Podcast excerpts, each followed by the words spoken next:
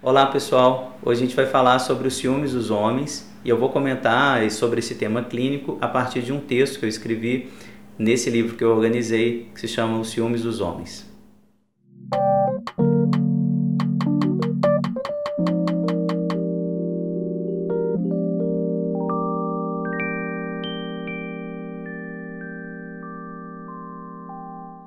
Esse livro está no formato impresso sob demanda, vocês podem adquiri-lo na amazon.com.br ou está no formato Kindle, muito mais acessível, a 99 centavos de dólar, bem baratinho, ou seja, uns 4 reais aí no máximo, vocês vão ter acesso. Nesse livro eu analiso, junto com alguns pesquisadores do grupo Psicanálise Política, vários romances, filmes, livros, temas clínicos ligados aos ciúmes dos homens. Então, há várias análises aqui que eu gostaria de recomendar a leitura. Vocês podem entrar então no site da amazon.com.br e olhar no índice do livro, né, os vários temas que a gente analisa. Tem obras literárias, obras cinematográficas, enfim, os filmes dos homens aparecem o tempo todo na clínica, né, e aparece na cultura também. É um fenômeno que vale a pena a gente analisar. Hoje eu gostaria de comentar um pouquinho sobre essa lógica dos filmes dos homens Primeiro, a partir do caso Schreber, eu quero fazer um comentário bem rápido do que aparece ali é, sobre os ciúmes dos homens, como tese geral do Freud sobre os ciúmes, né? E um pouquinho do que eu falo nesse meu texto aqui, nesse livro, onde eu analiso dois contos do Guimarães Rosa, quadrinhos de história e desenredo, ambos os contos no, no livro Tutameia do Guimarães Rosa muito brevemente para falar da tese sobre os filmes dos homens a partir da TSG, a partir da teoria da sedução generalizada de Jean Laplanche. Então vamos começar pelo Schreber. Na parte 3 do caso Schreber, que se chama Sobre o Mecanismo da Paranoia, Freud apresenta a sua principal interpretação sobre os ciúmes dos homens. Vamos ver como que essa hipótese é construída. Para o Freud, o desejo, fantasia de amar um homem ele está no cerne da paranoia masculina. É ele, esse desejo de amar um homem, ou seja, o desejo homoerótico, que está no cerne, que está no centro da paranoia. Eu, um homem, amo a ele, um outro homem. É essa lógica da fantasia que está sendo rechaçada, rechaçada de forma muito violenta, contraditada, por assim dizer, de três grandes formas. Então, a grande lógica da paranoia vai ser contradizer, vai ser se contrapor a essa fantasia de três formas. A primeira forma é contrariada pelo delírio de perseguição. Eu não o amo, eu o odeio. Essa contradição, então, vai ser projetada né, através do eu não o amo, eu o odeio, porque ele me persegue. Então existe aí a introdução na projeção e inversão do afeto, a introdução desse elemento persecutório. Primeira forma, portanto, de contradizer o homoerotismo presente no sujeito paranoico seria transformar o amor em ódio e, a partir disso, justificar esse ódio através de um delírio, né, que é o delírio de perseguição. Eu não o amo, eu o odeio, eu o odeio porque ele me persegue. Então essa seria uma primeira solução para o homoerotismo que está ali rechaçado, que está ali recalcado de forma muito violenta na paranoia. Segunda forma de contradizer esse homoerotismo é uma erotomania, ou seja, eu não o amo, eu amo a ela. E a partir daí também a construção delirante, que é a versão persecutória num certo sentido, libidinizada, que é eu não amo, é ela que eu amo, porque ela me ama. Então o sujeito o tempo todo se vê amado, se vê seduzido, se vê desejado por outras mulheres. Então é uma inversão do homoerotismo mais uma vez, né, uma contradição dele, uma, um tipo de rechaçamento desse homoerotismo inconsciente. Eu não amo, é a ela que eu amo, por quê? Porque ela me ama, ela me deseja. Então essa é a segunda forma de contradizer. E a terceira forma de contradizer esse homoerotismo recalcado, rechaçado, é a que nos interessa hoje para falar do ciúme, é justamente esse delírio de ciúme que vai ser apontado pelo Freud aqui na seção C alfa, que é o delírio de ciúmes do alcoólatra. Acredito que isso que o Freud vai dizer não vale apenas para o alcoólatra, mas vale para os ciúmes dos homens de maneira geral. Essa tese vai ser encontrada na obra dele de maneira geral, tanto para as mulheres quanto para os homens, que é a seguinte lógica: não sou eu que amo um homem, ela o ama. E desconfia da mulher em relação a todos os homens em que esteve inclinado a amar. Então, os homens que ele deseja, ele supõe que a mulher dele os deseja. Ele projeta, por assim dizer, o seu homoerotismo nela, né, na sua mulher, e ao invés de ele mesmo admitir que deseja os homens, não consegue admitir esse desejo, portanto, vê que ela deseja esses homens, né, não consegue deixar de pensar que ela deseja esses homens o tempo todo. Na verdade, ele deseja esses homens, mas não consegue admitir, então faz com que ela os deseje, fique ali pensando paranoicamente que ela deseja todos os homens sem parar. Na seção C beta, o Freud vai falar dos ciúmes das mulheres e vai usar a mesma lógica, né? Não sou eu que amo as mulheres, ele as ama. Então a lógica projetiva do ciúme está presente nessa teoria do Freud de forma muito contundente. A terceira forma de contradizer o homoerotismo é projetando esse homoerotismo dessa forma. O sujeito ele projeta esse amor homossexual para o seu parceiro ou para sua parceira e começa a delirar através do ciúme de que o seu parceiro ou sua parceira deseja aqueles objetos de amor que ele deseja, mas ele não admite, ou ela deseja, mas só que ela não admite que deseja. Então esse é o ponto da teoria do Freud. Então Freud resume essa teoria dos ciúmes dele tomando essa frase eu o amo e lembrando que cada elemento dessa frase está sendo contrariado, está sendo contraposto a algo do ponto de vista defensivo. O delírio de ciúmes contradiz o sujeito, não sou eu que amo, é ela que ama, né? é a minha mulher que ama os homens. O delírio de perseguição contradiz o verbo, né? Não, eu o amo, não, eu o odeio, e eu o odeio porque ele me persegue. A erotomania contradiz o objeto, né? Eu o amo. Não, não, eu a amo. E por que, que eu a amo? Porque ela me ama, porque ela me deseja o tempo todo. Elas me querem o tempo todo. Então, a gente pode ainda contradizer essa frase como um todo, ainda lembro Freud aqui, produzindo um certo tipo de engrandecimento do eu, hiperinvestimento do eu, né, dizendo eu amo apenas a mim. Então há um tipo de recrudescimento da libido, por assim dizer, uma volta da libido para o eu, um hiperinvestimento da libido no eu, e eu não amo absolutamente a ninguém, eu amo apenas a mim. Isso seria também uma forma de megalomania, por assim dizer, que também é uma das formas da paranoia, né? uma das formas da paranoia se apresentar. Muito bem, eu queria só pensar então essa teoria como descrita aqui no caso Schreber, para a gente lembrar que a lógica do ciúme em Freud é toda ela perpassada pelo mecanismo de defesa da projeção. Então eu projeto elementos ligados ao meu homoerotismo para a minha mulher, estou falando dos ciúmes dos homens agora exclusivamente, então o meu homoerotismo fica todo projetado na minha mulher e é a minha mulher que vai, por assim dizer, através dessa identificação projetiva, que vai me mostrar o desejo que eu não quero reconhecer.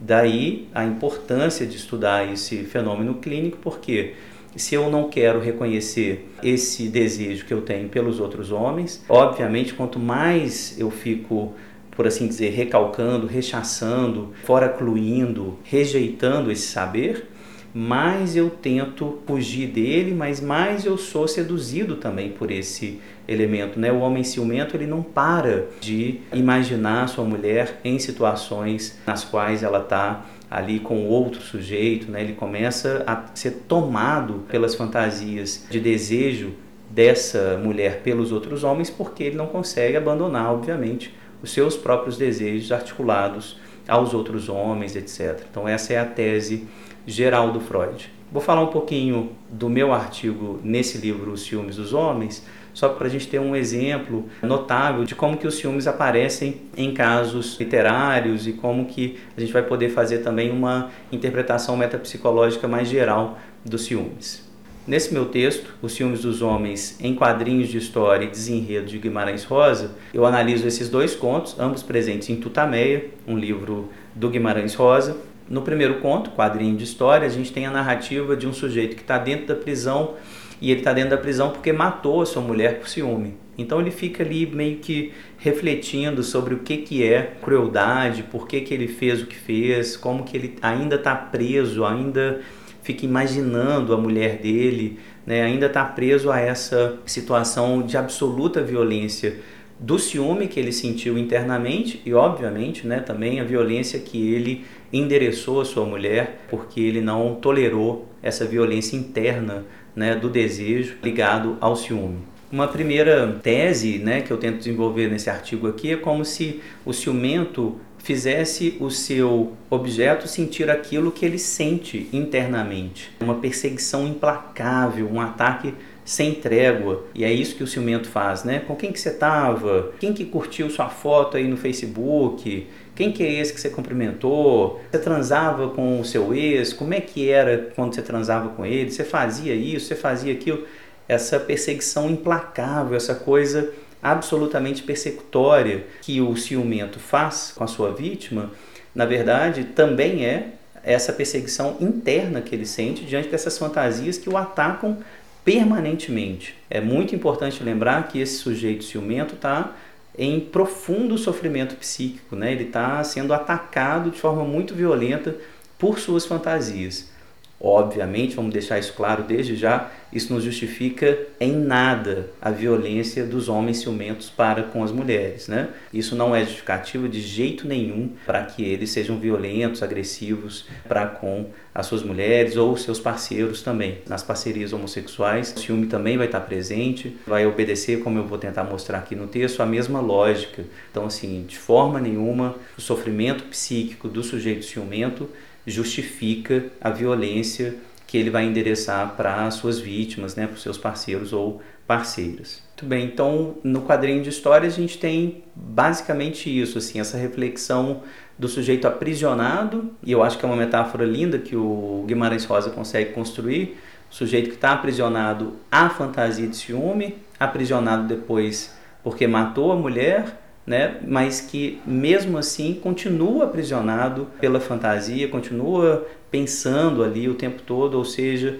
não há libertação do ciúme, mesmo quando a gente mata o objeto alvo do ciúme. É evidente que não há libertação, isso porque não se tratava de fato dessa relação, essa relação ciumenta no limite, como Freud mostrou no caso Schreber e em outros textos, ela é sempre paranoica, ela é sempre imaginativa. Então, eu acho que é um pouquinho isso que Guimarães Rosa está querendo mostrar nesse conto. Não tem libertação do ciúme através da ação de matar o alvo do ciúme. Para se libertar do ciúme, evidentemente, é preciso outro encaminhamento, né? conversar sobre ele, elaborar, tentar pensar o que que está nos levando à insegurança, a esse desejo de posse, enfim, tudo que envolve ciúme, que são muitos, muitos elementos para além, claro, do homoerotismo recalcado, que é a tese do Freud. Eu acho que há outros elementos, muitos elementos que nos aprisionam, que tornam difícil a gente reconhecer que o objeto de amor está ali separado, tem a sua autonomia e que a gente não tem total controle sobre ele. Então é um processo muito mais complexo de elaboração do que a violência permitiria. No outro conto de Tutameia, chamado Desenredo, a gente tem uma história muito bonita de um sujeito que se chamava Jó Joaquim, que se apaixonou por uma personagem cujo nome muda ao longo da história ou não é muito bem localizado. Livíria, Rivília, Irlívia. O Guimarães Rosa brinca com a mudança é, de letras né, em anagrama, por assim dizer, desse nome. Né? Então a Livíria é uma mulher livre, é uma mulher que tem muitas relações sexuais, ela não se prende, ela não tem o pacto monogâmico firmado com ninguém, né? então ela é muito má afamada nessa cultura machista né? do interior de Minas, aqui onde provavelmente essa história acontece, mas mesmo assim Jorge Joaquim é apaixonado por ela, gosta dela. A gente fica, inclusive, na dúvida se gosta dela por conta disso, inclusive, porque ela tem essa liberdade, porque ela fica com outros caras, porque ela não admite o pacto monogâmico. Né? A gente fica com essa questão. Nesse conto tem uma das frases mais lindas do Guimarães Rosa, né, que eu acho que vale muito a pena a gente relembrar sempre. Ele vai dizer que todo abismo é navegável a barquinhos de papel. Eu acho que é uma frase linda assim que remonta para gente como que o eu ele também é um barquinho de papel tendo que navegar no mar das pulsões, principalmente quando a gente faz essa análise do ciúme, quando a gente é tomado por esses afetos muito violentos, né, a paixão, patos, né, de uma passividade muito grande e que de repente a gente vê o quão frágil a gente é, o quão frágil o outro é diante dessas paixões muitas vezes, né? A gente vai endereçar uma violência inacreditavelmente grande para o outro por conta desses afetos que nos rebaixam, né, nos violentam, nos tomam por assim dizer, completamente, frente aos quais, né, frente a esses afetos, a gente não consegue muita defesa, como um barquinho de papel. Muito bem, ao longo da história, o Jorge Joaquim ele tem que fazer um desenredo, ele tem que contar a história lá na cidade de tal maneira que essas fofocas né, que circulavam sobre Livíria devessem ser neutralizadas e que tudo isso que contavam dela, de que ela era uma mulher devassa, uma mulher né, da rua, não era recatada e do lar, todas essas fofocas devem ser desconstruídas e ele vai meio que neutralizando essas fofocas, fazendo um desenredo, dizendo que né, são as más línguas, né, a gente não deve acreditar nessa história. Ele vai então fazendo esse desenredo, fazendo essa construção narrativa ali no, ao longo da cidade, perdoando, fazendo com que Livíria fosse perdoada pela cidade e fosse aceita então como mulher dele, como termina essa história. Ou seja, a gente está falando então de dois contos aqui que mostram a diversidade clínica dos homens diante do ciúme. Né? Você tem situações nas quais o ciúme vai ser intolerável, vai ser sentido de forma muito violenta pelos homens, mas você tem do outro lado é, situações nas quais o ciúme ele não vai se apresentar como algo que vai nos angustiar, como um elemento presente no apaixonamento dos homens, Portanto, não é um afeto natural. Ele tem uma história libidinal. Ciúme não é natural, ciúme não é automático, ciúme não é imediato, né? não tem uma lógica, por assim dizer, instintiva, de forma alguma.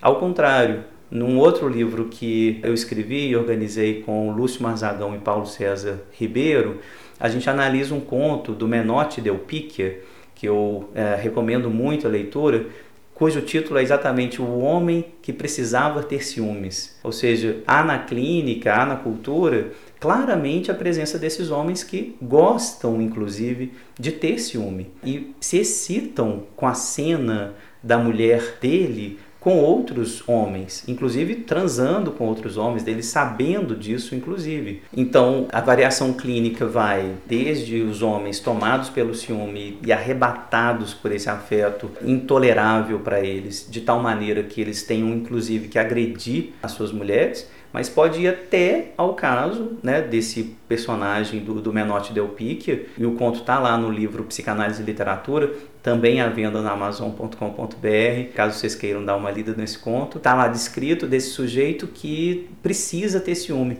ou como o Jorge Joaquim, que não precisa ter ciúme também, não se excita com isso, mas não faz questão para ele o fato da sua mulher ser livre, da sua mulher ter tido outras relações amorosas ou dela ter outras relações amorosas. O Jorge Joaquim parece esse sujeito que toparia uma relação aberta nos termos abertos para ambos os cônjuges, né? Para ambos os parceiros na relação. Então, feita essa introdução dos contos aqui, queria passar para uma discussão metapsicológica que eu faço nesse artigo, para a gente entender um pouquinho melhor os mecanismos do ciúme, para além daqueles descritos pelo Freud no caso Schreber, relatos à rejeição e o retorno projetivo do homoerotismo. A lógica do Freud me parece corretíssima, assim. Eu só queria problematizar um pouco que o que está sendo projetado para fora, né, para usar esse pleonasmo, não é o homoerotismo necessariamente, mas vivências atreladas à passividade Me parece que há vivências de passividade recorrentes na situação antropológica fundamental e essas vivências de passividade é que são traduzidas num primeiro momento né, como homoerotismo, mas que são elas, as vivências de passividade, que são projetadas lá no ciúme, na cena de ciúme.